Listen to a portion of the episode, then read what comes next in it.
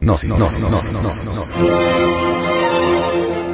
Edición 202 marzo del 2011.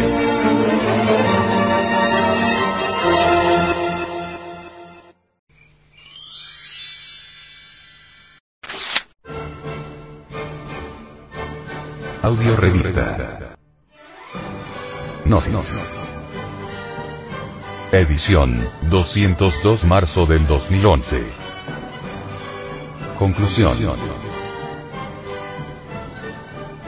Al preguntársele al venerable maestro, Samael Aumeor, sobre el porqué del sueño de la conciencia, respondió de esta manera.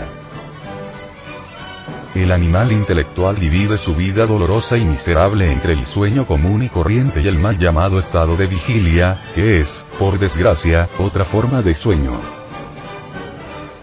Mientras el cuerpo físico duerme en la cama, el ego envuelto en sus cuerpos lunares anda con la conciencia dormida como un sonámbulo moviéndose libremente por la región molecular. El ego en la región molecular proyecta sus sueños y vive en ellos. No existe lógica alguna en sus sueños, continuidad, causas, efectos, todas las funciones psíquicas trabajan sin dirección alguna y aparecen y desaparecen imágenes subjetivas, escenas incoherentes, vagas, imprecisas, etc. Cuando el ego envuelto en sus cuerpos lunares regresa al cuerpo físico, viene entonces el segundo estado de conciencia, llamado estado de vigilia, que en el fondo no es otra cosa sino otra forma de sueño. Al regresar el ego a su cuerpo físico, los sueños continúan en el interior, el llamado estado de vigilia es realmente el soñar despierto. Al salir el sol, las estrellas se ocultan, pero no dejan de existir. Así son los sueños en el estado de vigilia, ellos continúan secretamente, no dejan de existir.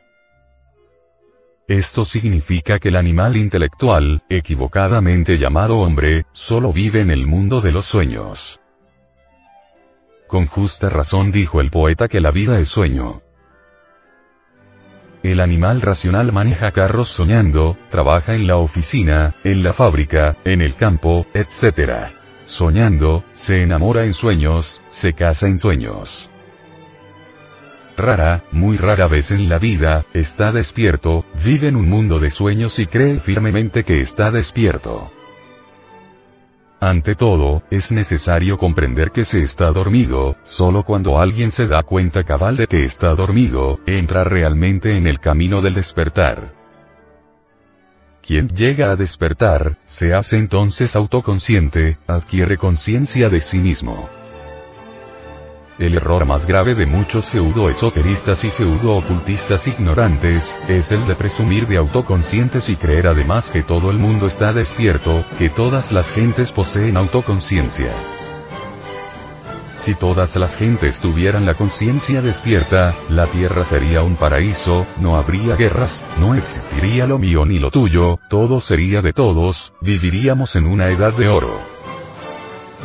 Cuando uno despierta conciencia, cuando se hace autoconsciente, cuando adquiere conciencia de sí mismo, entonces es cuando realmente viene a conocer la verdad sobre sí mismo. Antes de alcanzar el tercer estado de conciencia, la autoconciencia, uno realmente no se conoce a sí mismo, aun cuando creamos que sí nos conocemos. Quien quiera despertar conciencia debe practicar de momento en momento la íntima recordación de sí mismo. Esto de estarse recordando a sí mismo de momento en momento es de hecho un trabajo intensivo. Basta un instante de olvido, para comenzar a soñar a lo lindo. Necesitamos con urgencia estar vigilando todos nuestros pensamientos, sentimientos, deseos, emociones, hábitos, instintos, impulsos sexuales, etc. Todo pensamiento, toda emoción, todo movimiento, todo acto instintivo, todo impulso sexual, deben ser autoobservados inmediatamente conforme van surgiendo en nuestra psiquis, cualquier descuido y la atención es suficiente como para caer en el sueño de la conciencia.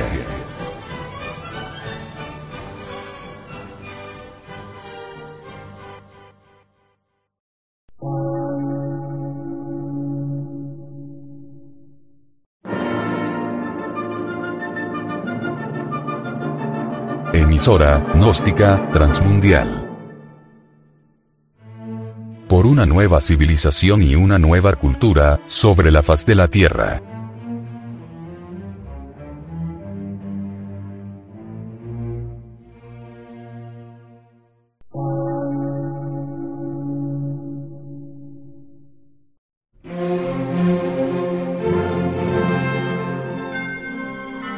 Medio de radiodifusión, científico, artístico, místico y filosófico, de la Asociación Colombiana de Centros de Estudios Gnósticos, Antropológicos, Psicológicos y Culturales, AC.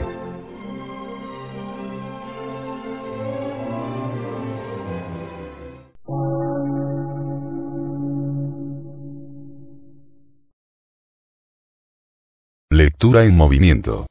Difusión sin fronteras.